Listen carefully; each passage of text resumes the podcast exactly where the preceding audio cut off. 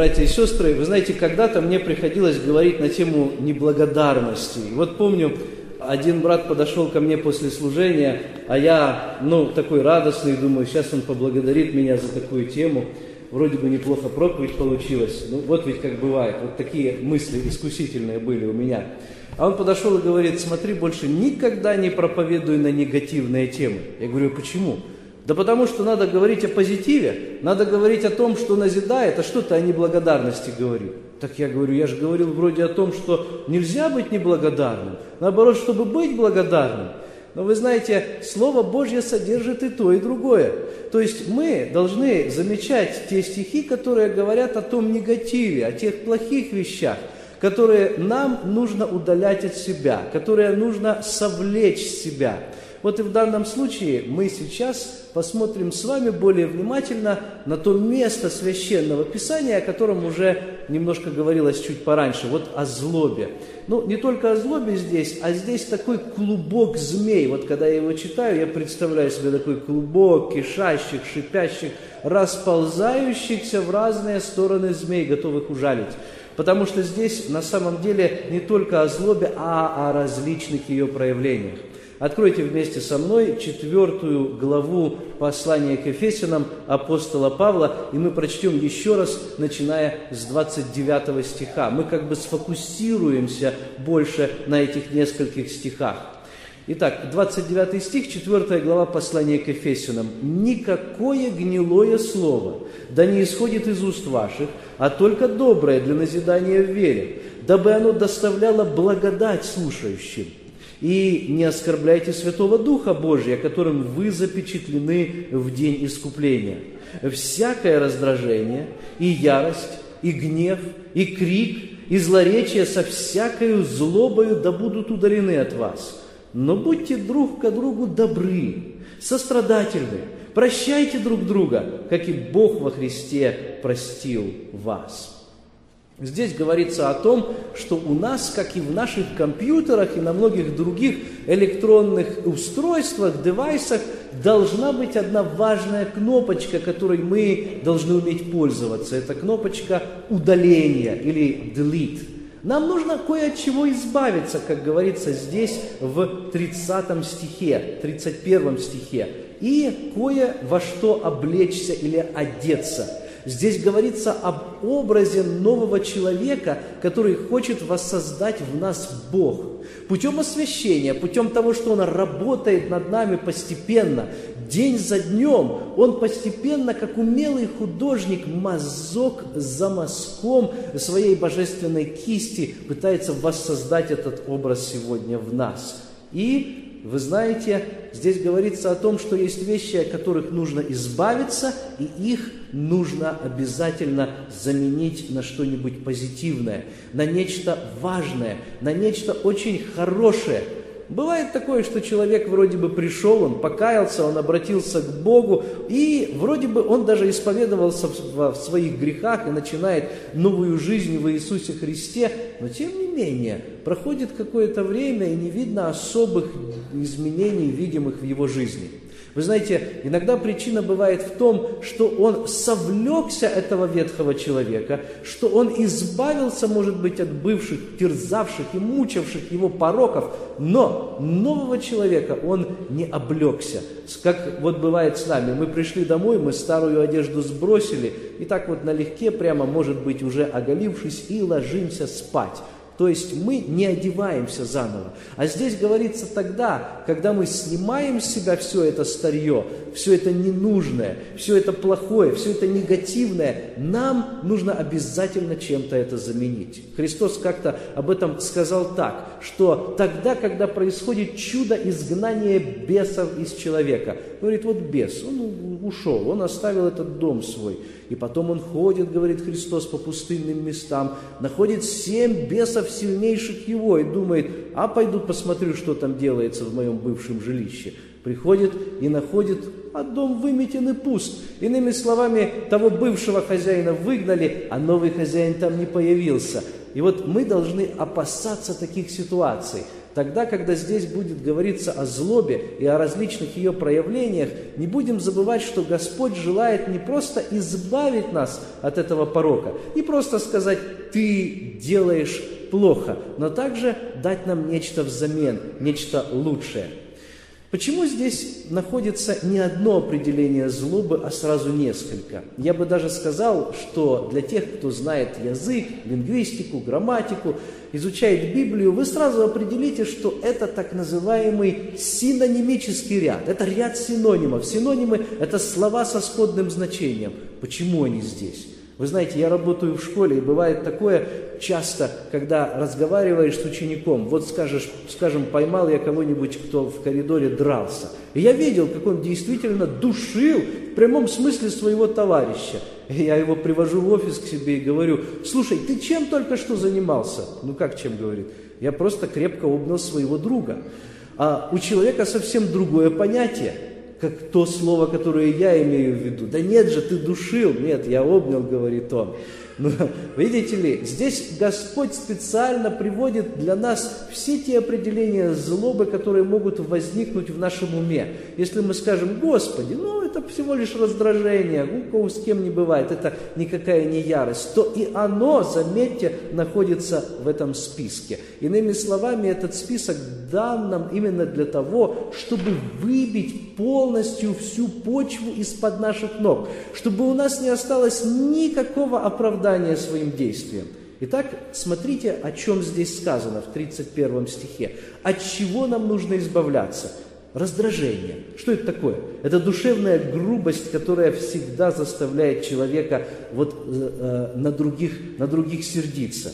Здесь говорится о том, чтобы мы избавлялись от ярости. Это внезапные взрывные всплески злости, направленные на людей. Дальше говорится об очень распространенном явлении, о том, что каждый из нас хотя бы раз в жизни испытывал, это гнев, это неконтролируемые всплески разрушительных эмоций, которые оставляют после себя пагубные последствия и семена враждебности. Дальше Здесь сказано о крике. Крика тоже не должно быть в жизни верующих. Это злобные, шумные протесты в чей-то адрес. Дальше злоречие, то есть клевета, распространение слухов, которые наносят вред чьей-нибудь репутации.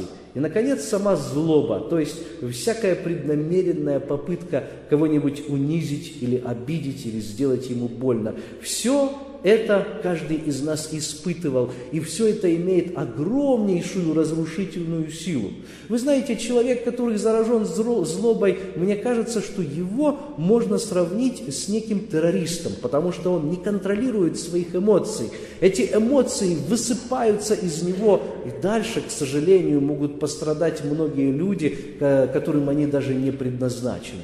Может быть, у вас было такое, что вы, придя на работу, с кем-то вдруг заговорили грубо, и потом на вас этот человек смотрит и говорит, слушай, а что у тебя такое? У тебя что сегодня, плохой день? И ты вспоминаешь, что да, действительно, ты поссорился с родственниками, может быть, с мамой, может быть, с супругой или с другом, уже утром успел поссориться, а может быть, не можешь забыть вчерашнюю обиду, но этот твой сослуживец, твой соработник ничего общего с этой обидой не имеет. И тем не менее ты вымещаешь этот гнев на него, потому что твое сердце огорчено. Оно пропитано всем этим. Оно, это сердце, поглощено горьким корнем гнева, злобы, раздражения, вспыльчивости. Всего вместе этого потока или пакета, или клубка змей, или всего лишь одной змейки, так или иначе, это разрушительно действует на других. Ты фактически являешься духовным террористом в этой ситуации. Ты сам принес эту бомбу, она взорвалась, и другие люди, которые не причастны совсем, это невинные жертвы твоей собственной злости, теперь находятся у тебя в плену. Некоторые люди надевают на себя совсем новую маску, выступают в новом обличии тогда, когда злость находит на них. Я помню одного человека, который не уставал повторять, смотри, не зли меня, иначе тебе не понравится то, с кем тебе придется познакомиться. И действительно, такое бывает, не правда ли? Темная сторона вдруг открывается у нас. Сколько бывает семейных проблем из-за того, что мы-то думали, что мы вышли замуж за одного человека, но через некоторое время этот человек преображается. Или напротив, сестра думала, что она выходит замуж там, ну, или брат, да, то есть, что они вступают в брак с одним человеком, и потом начинается совсем другая, новая, к сожалению, не очень хорошая жизнь. Мы приходим на работу, и мы думали, что наш босс, особенно тогда, когда он принимал нас на работу, был такой nice guy, такой очень тихий, спокойный, приятный в общении человек. Но проходит некоторое время, и вдруг эта маска срывается. А все потому, что мы неправильно заполнили какой-нибудь репорт. Вот теперь мы узнаем ту настоящую сторону его характера из-за того, что он теперь разозлился на нас. Я вспоминаю в своем детстве, я очень не любил купаться. Была у меня такая темная, негативная сторона. И бывало такое, что, знаете, меня ведут, и родители говорят, что вот надо принять ванну, а я упираюсь, кричу, и соседи с недоумением тогда спрашивали, что у вас там вообще творится в доме, почему дети кричат, так вот рыдают прямо. Вот. И вы знаете, после того, как покупаешься, обычно чувствуешь облегчение, вроде все нормально, ничего не произошло, никто не собирался меня зарезать, как я это потом узнавал. И вы знаете, потом разговариваешь с мамой, с папой, ну и понимаешь какую-то свою вину, но не хочешь же признать, что это действительно ты виноват и что такого больше не повторится. И вот я говорил так, папа, мама, вы знаете, это не я был, это был какой-то плохой мальчик. Они говорили, ну, ты больше, больше никогда такого плохого мальчика мы не пустим к себе. Да, это был не я, это был плохой мальчик из соседней улицы. Он откуда-то из другого квартала прибежал. Мне кажется, что то подобное что-то происходит и с нами, тогда, когда приступы гнева, ярости, вот злоречия нападают также и на нас. И всяческие проблемы начинаются с нами. Но как же с этим бороться и вообще какие симптомы всего этого, вот э, этого гнева, ярости и злобы? Вы знаете, когда я учился в библейском колледже, одно из правил экзегетики, то есть изучения священного писания, которое я узнал, хочу тоже с вами поделиться, может быть, где-нибудь вам пригодится. Это правило звучит так. Обрати внимание на первое упоминание того или иного явления в Писании, если ты хочешь его понять. Еще раз повторю, если ты хочешь исследовать какое-то явление в Священном Писании, вникнуть в какое-то понятие, обрати внимание на первое упоминание, где впервые о нем говорится на страницах Библии. И вы знаете, Тогда, когда я думал, ну вот где же в Библии говорится впервые о гневе, о злобе, то я нашел, что это совпадает с тем местом, где говорится о первом богослужении. Вот сегодня мы видели этот видеоролик. Люди собирались на богослужение и уже проявляли гнев. И вот в Библии, оказывается, первая вспышка ярости, которая закончилась очень трагически – закончилось тем, что одна треть человечества было погублена из-за этого. Я думаю, вы догадались, о чем идет речь, правда? Когда брат поднял руку на брата. И вот об этом записано как раз в том месте, где написано о первом богослужении. Четвертая глава книги «Бытие». Если можно, пожалуйста, откройте также в своих Библиях. Здесь записано первое служение Богу тогда, когда Каин и Авель подросли. Написано, прошло некоторое время, и они, третий стих, спустя не, несколько времени Каин принес от плодов земли дар Господу, и Авель также принес, стих четвертый, от первородных стада своего и от тука их. Они принесли Господу жертвы. Заметьте, они воспитывались в одной семье. Они получили один, мы бы сказали, пакет наставлений. То же самое что слышал Авель, слышал и Каин. И тем не менее, они приносят разные жертвы. Вы знаете, верующие, может быть, до сих пор дискутируют, что это были за жертвы, почему жертву Авеля принял Господь, а почему жертву Авеля э, Каина не принял. В послании к евреям в 11 главе, в 4 стихе сказано, что у Авеля была жертва лучшая – но в чем она заключалась? Наши предположения, может быть, э, заключаются в том, что он, Авель принес от своего стада. Таким образом, он как бы предвозвестил или предвкусил жертвы Ветхого Завета, а там были жертвы от первенцев, от первородных и от животных, которые, в свою очередь, указывали на саму искупительную жертву Иисуса Христа. А Каин принес от плодов земли, и такой жертвы мы не находим, по крайней мере, их немного в Ветхом Завете. Может быть, я так думаю, проблема была в том, что Каин принес от того плохого, что у него было, а не от самого лучшего.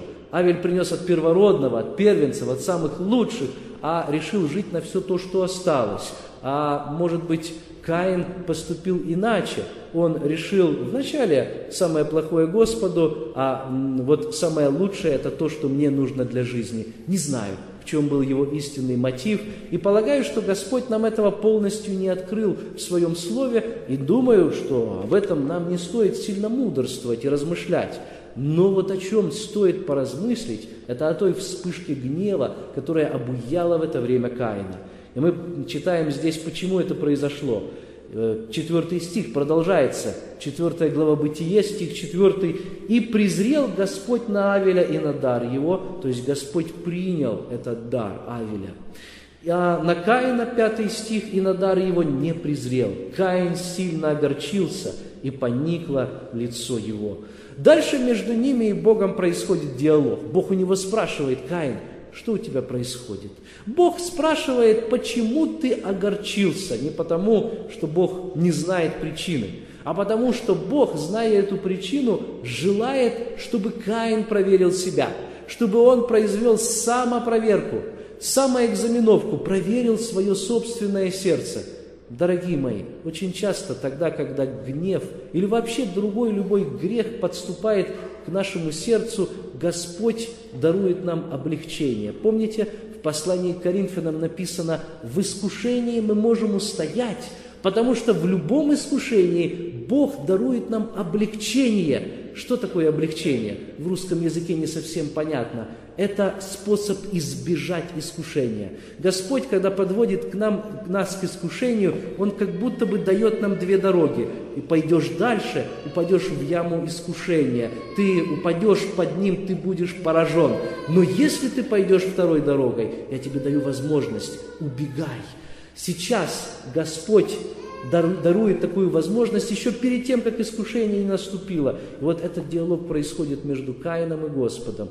Господь говорит, почему ты огорчился? Почему поникло лицо твое? Неужели ты не видишь, что грех лежит у тебя у порога? Грех стучится в твою дверь, и стоит тебе приоткрыть эту дверь, и ты уже согрешишь. Как часто бывало так в нашей жизни, что вот-вот какой-то вулкан сейчас взорвется, но тихий, нежный, спокойный голос Духа Святого в нашем сердце нам говорит, остановись, не делай этого, Подумай, стоит ли идти дальше в этом споре, стоит ли вешать трубку сейчас в этом телефонном разговоре, стоит ли делать то, что ты сейчас в порыве гнева задумал сделать, потому что потом ты пожалеешь, и тебе будет очень трудно. Мы видим дальше, что Каин не внял голосу Господа, и это стоило жизни его брата. Этих последствий невозможно было остановить. Эту ситуацию нельзя было реверсом вернуть в обратное состояние. Дорогие друзья, бывают такие ситуации взрывоопасные, и нам нужно их избегать, когда из-за нашего гнева могут пострадать наши ближние, и когда мы уже никогда не сможем исправить последствий того, что мы наделали. Мы будем кусать локти, мы будем с вами рвать волосы на себе, мы будем умолять Господа о прощении, и, может быть, Он нам прошлет это прощение, но последствия греха останутся – Именно поэтому нам стоит обращать внимание на тот знак «стоп», который Господь нам всегда посылает. Именно поэтому нам стоит проводить время в общении с Богом, потому что если мы пребываем в постоянном общении с Богом, мы сможем распознать Его голос, и мы сможем услышать Его как раз тогда, когда наступит тот самый критический момент – но почему вообще наступает этот момент? Почему вот сердце Каина вдруг зародилось, зародился этот гнев? Почему туда пришла злоба? Почему это происходит в нашем сердце? Я нахожу несколько причин. Одна из них, особенно это явно в этом тексте, происходит из-за простого сравнения. Мы сравниваем себя с другими людьми. Каин остановился не на себе. Вместо того, чтобы проверить собственное сердце и спросить у себя и вопросить у Господа, а почему моя жертва не такова? Господи, что я делаю не так? Открой мне. Вместо этого он озирался по сторонам. Мой брат, ты, Господи, принял его жертву? Ненавижу, убью. Видимо, так в себе заявил Каин. Он зарекся – он зарекся о том, что он лишит своего брата жизни и впервые сделает то, что никогда еще не происходило в истории человечества.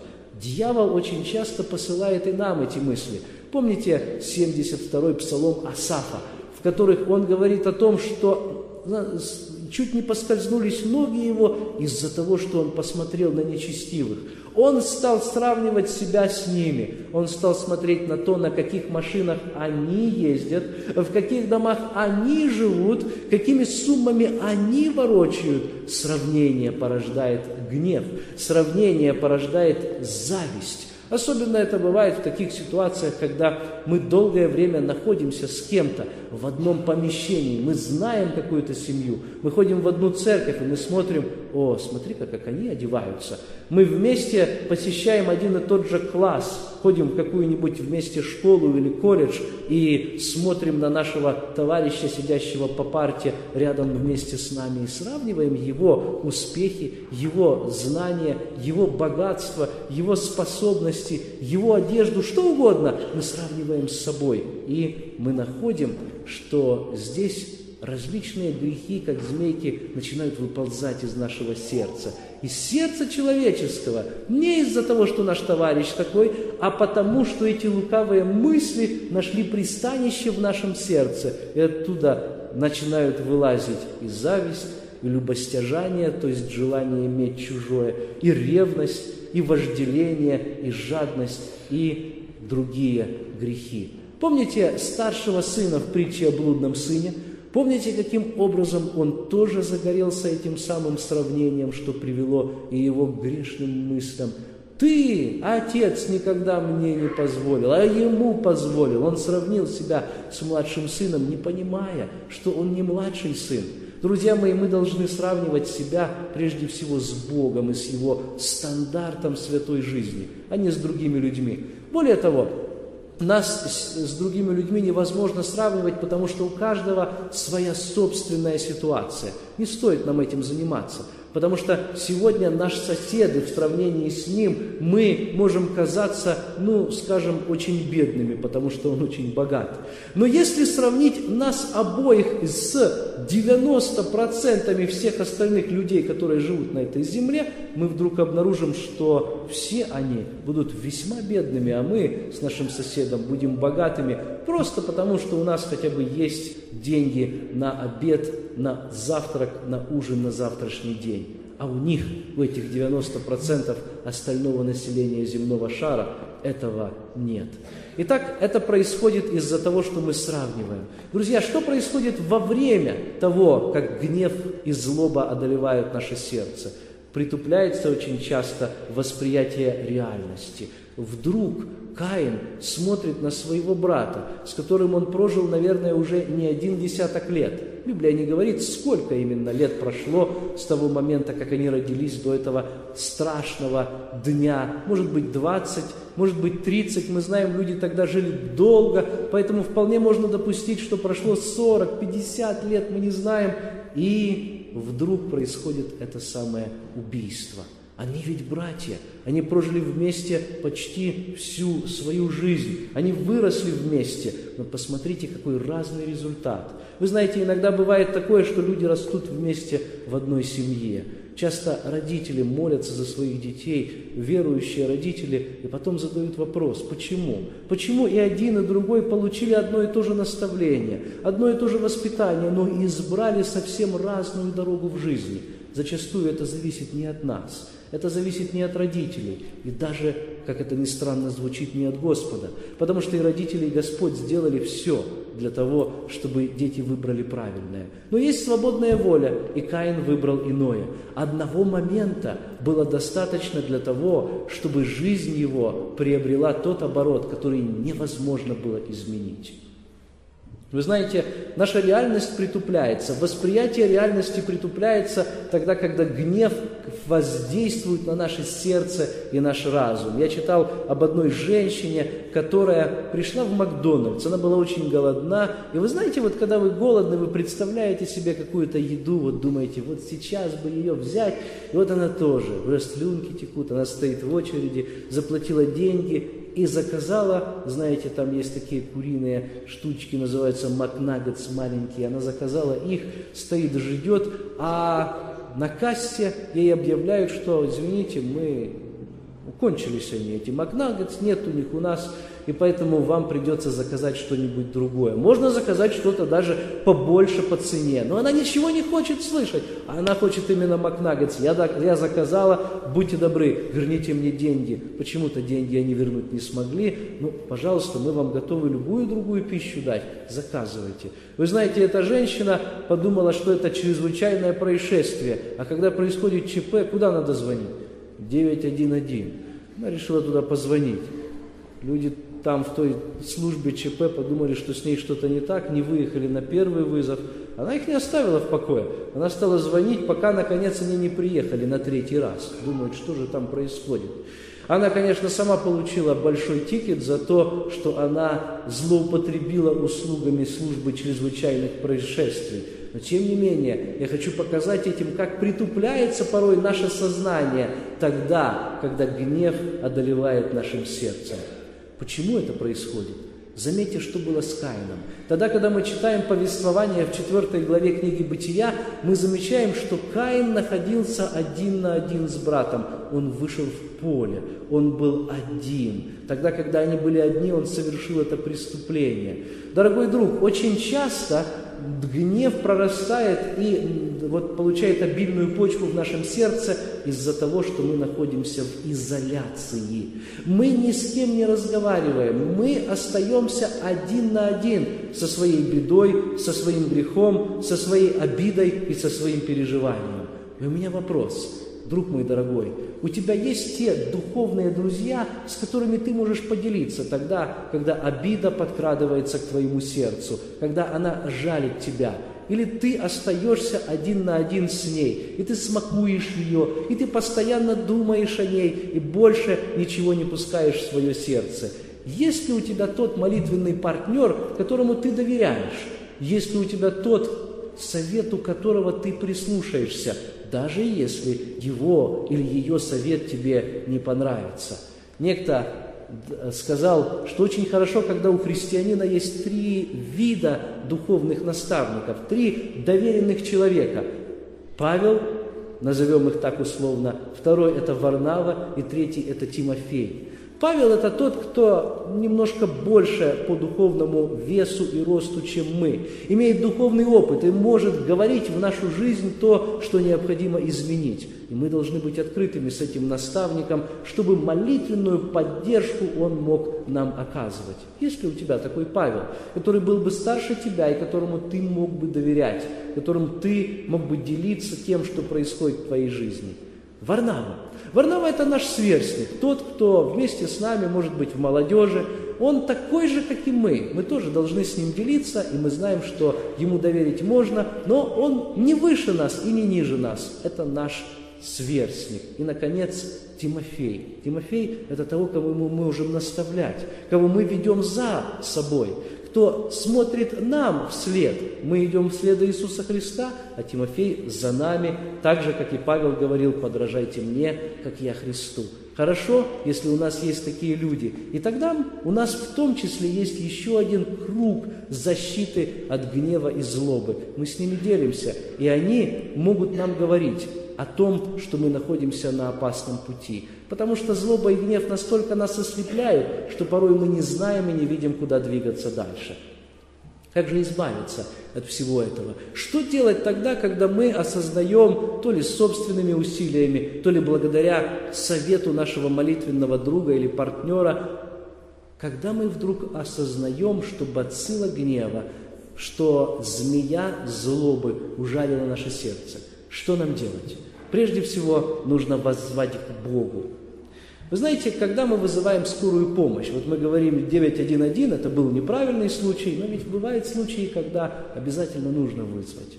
Я не думаю, что тогда, когда простое маленькое кровотечение, когда какая-то ранка, когда какой-то порез, мы смотрим, о, с этим я могу справиться, у меня есть дома аптечка, и мы быстренько делаем перевязку. Все, проблема решена.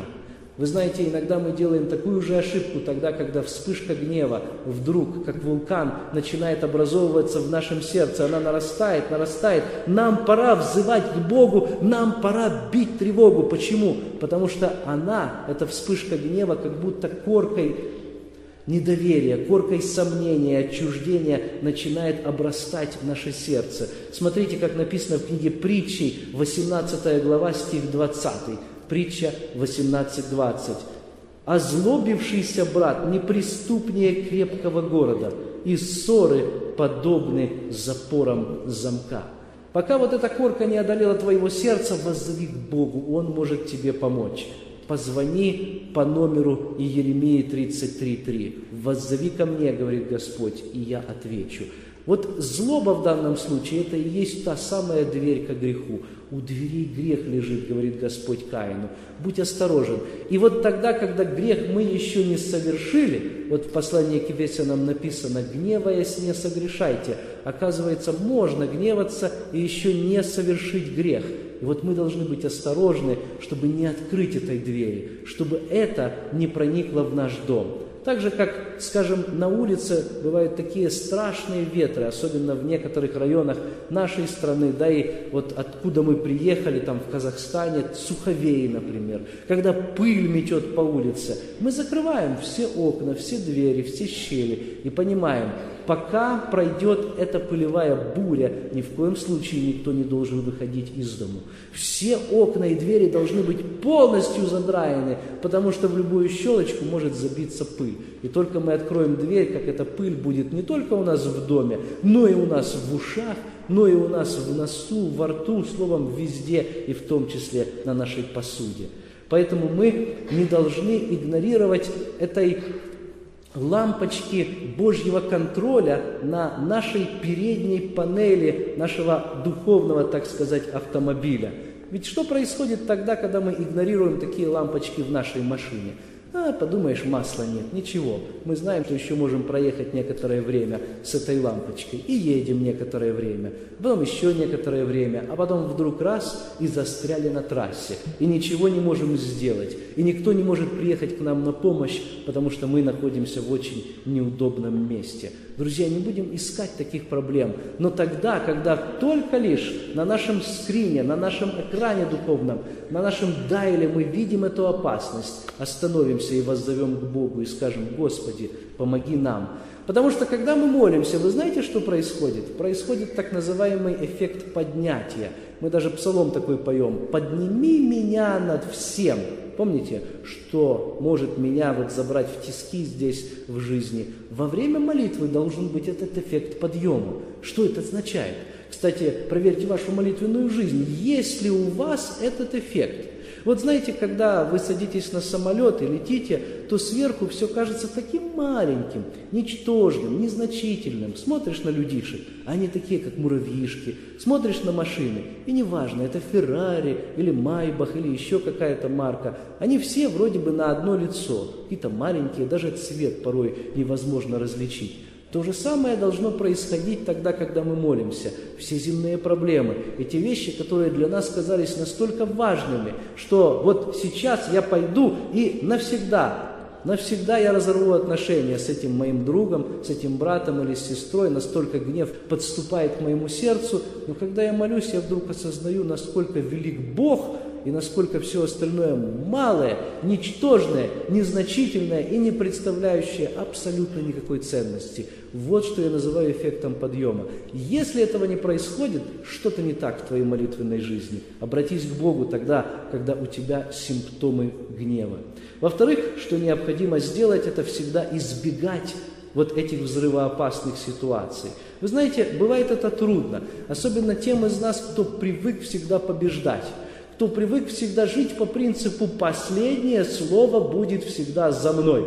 Вот я получил этот voicemail, я должен на него обязательно ответить, и я должен на него ответить прямо сейчас – не стоит этого делать, и пусть последнее слово не будет за тобой. Дай утихомириться этой ссоре. Не отвечай сейчас на этот имейл, лучше вообще сотри его. Подожди, не спеши, потому что ты можешь согрешить. Ты можешь сделать то, о чем потом будешь жалеть некоторое время, а может всю оставшуюся жизнь. Потом ты уже не сможешь собрать эти слова обратно, как помните в том примере с разорванной подушкой, из которой перья вылетели. Слова разлетелись, а потом попробуй их собери обратно. Я слышал о том, что в японской армии практикуется ну, такая интересный, такой интересный способ разрешения конфликтов. Когда возникает какая-то ссора, какой-то конфликт, какая-то проблема, то вместо того, чтобы решать все сразу, здесь и сейчас, давайте выясним, кто виноват и как все произошло, дается три дня на размышление. Я не знаю, садят ли виновные стороны как-то вот в карцер или на какое-то время их разъединяют друг с другом. Но я знаю, что разборки, разбирательства начинают конкретно делать через три дня. Почему? Потому что у обоих сторон появляется время для раздумий. А вообще, нужно было все это затевать или нет?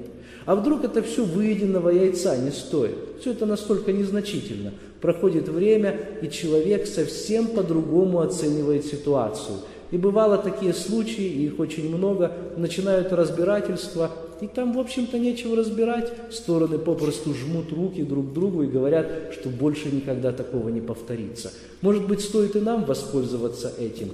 Не быть скорыми на слова, но быть скорыми на слышание, говорит нам апостол Иаков. Псалом 4, стих 5 говорит нам, «Гневаясь, не согрешайте». То есть есть тот гнев, который не может не привести к греху. Конечно, первым делом вспоминается то, что наш Господь Иисус Христос был объят или даже снедаем, так написано, этим праведным гневом. И действительно, Ему это позволено, но мы не Христос. Мы не можем отвечать за то, что в наших эмоциях есть стопроцентная праведность. Ведь мы знаем, что вся наша праведность как запачканная одежда.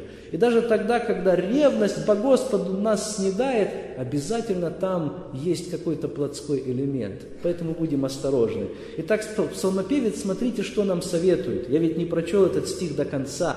Четвертый псалом, стих пятый говорит, «Гневаясь, не согрешайте».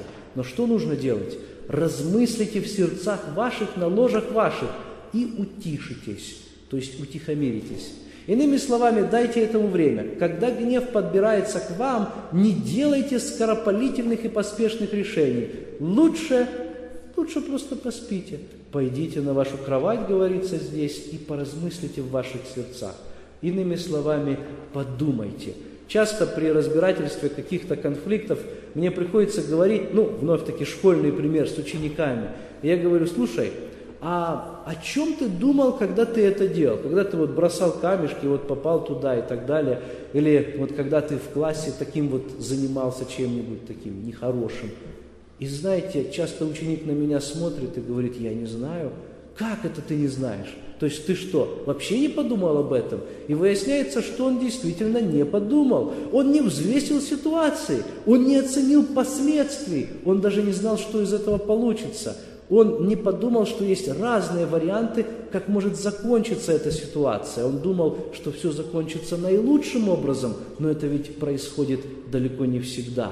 О чем ты думал, дорогой мой друг, тогда, когда вступал в эту ситуацию гнева?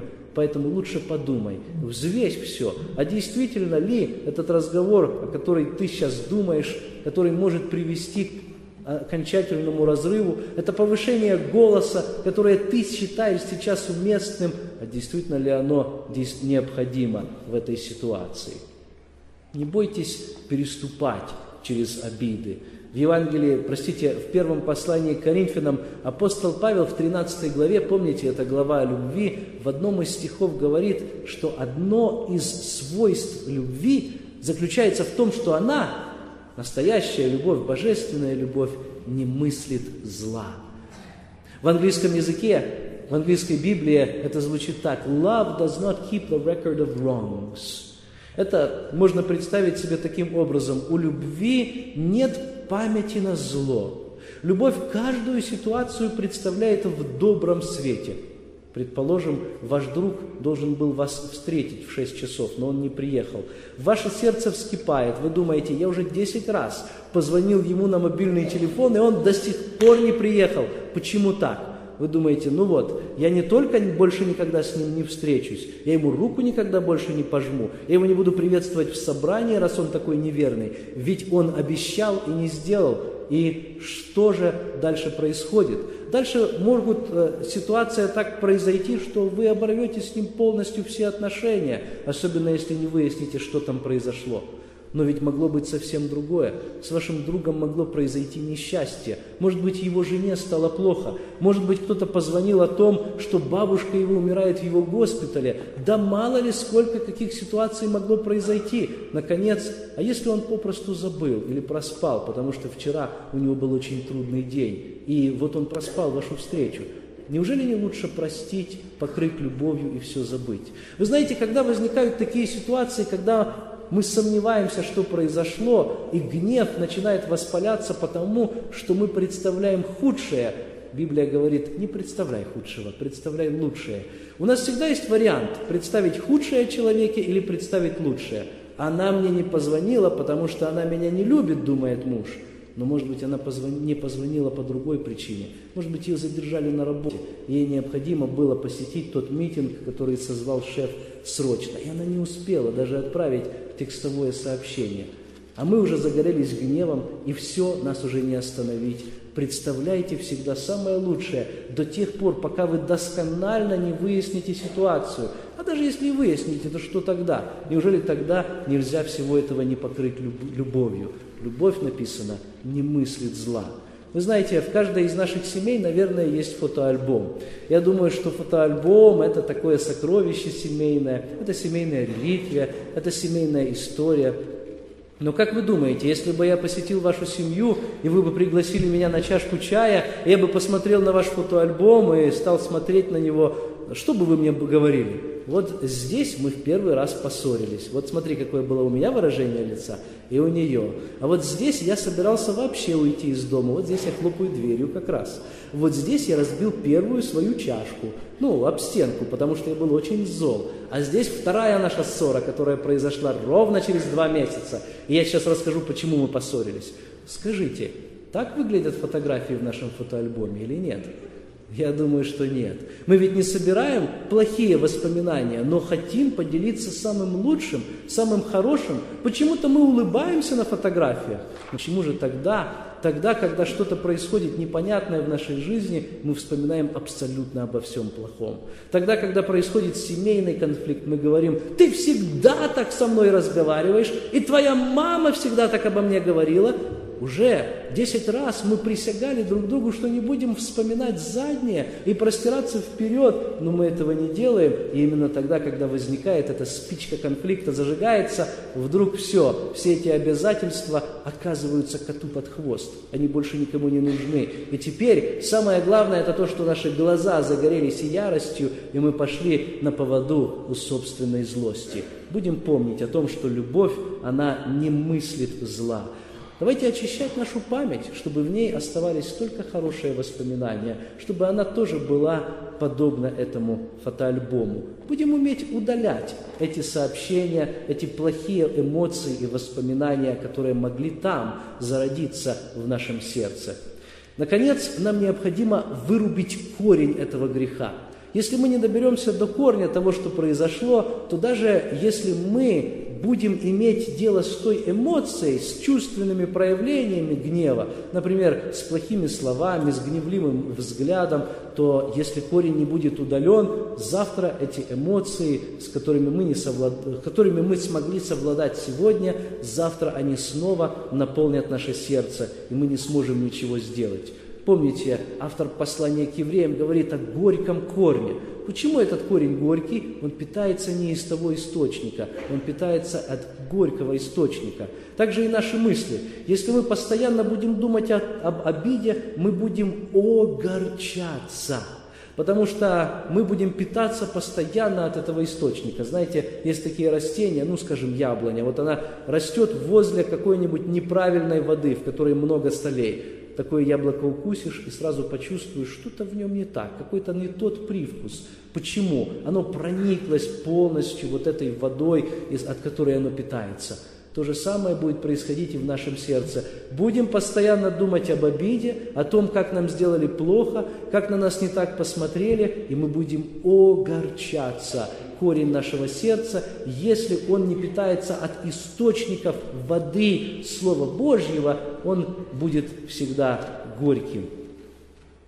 Вы знаете, мы должны смотреть в корень, то есть правильно оценивать ситуацию. Один человек говорит, вот я всегда злюсь, так злюсь на свою машину, тогда, когда у меня индикатор показывает низкого уровня топлива. Ну, а что? Почему ты злишься на свою машину? Это что, она виновата, что ли, что у нее топлива не достает? Это ведь ты сам не досмотрел. Надо было посмотреть на этот уровень раньше. Вот теперь оно загорелось, и ты думаешь, что именно она виновата. Мой сынишка иногда злится, потому что я отсылаю его в постель. Уже поздно, говорю я, но на меня злиться не нужно. Это всего лишь часы, да и они всего лишь показывают время. То есть большинство ситуаций, они просто показывают то, что мы неправильно их оцениваем. Это обстоятельства, в которые мы попадаем. И когда мы задаем вопрос, кто виноват, правильный ответ – да никто не виноват. Может быть, ты виноват, а может быть и никто. Но это неправильный вопрос. Нужно переступить через эту обиду и попросту пойти дальше. Нужно правильно, правильно воспринять эту ситуацию господствовать над этим грехом. Вот здесь в 4 главе книги Бытия, тогда, когда Господь все еще пытается предотвратить беду, Он разговаривает с Каином, Он говорит, смотри, у дверей лежит вот этот грех. Он может, этот гнев, который в тебе воспылал, он может сейчас приобрести очертания греха, но ты господствуй над ним. Он еще не стал большим, он еще не вырос. Иными словами, вот этого, эту собаку, так сказать, не корми котлетами, потому что она вырастет, и она тебя поглотит, что и произошло в жизни Каина. Будем осторожны, чтобы этот грех не поглотил также и нас мы должны господствовать над ним. Он влечет тебя к себе, 7 стих Бытия 4 главы говорит, но ты господствуй над ним.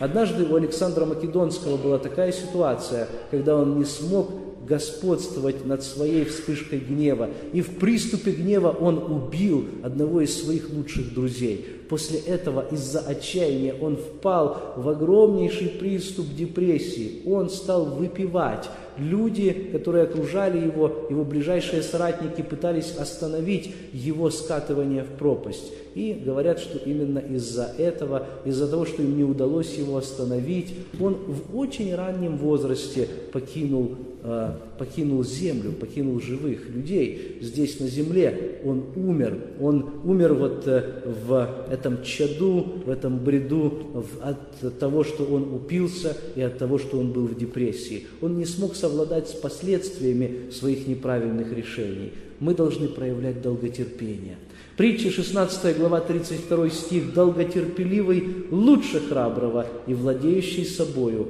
лучше завоевателя города». Да пошлет нам Господь вот те самые средства освящения, о которых говорится здесь, в 4 главе послания к Ефесянам, чтобы мы эту злобу от себя отвергли, но взяли на себя тот добрый нрав, ту самую любовь, которая не мыслит зла – может быть, сегодня кто-то обнаруживает, что в нем время от времени загорается та самая лампочка, с помощью которой Господь предупреждает, будь осторожен, у дверей грех лежит.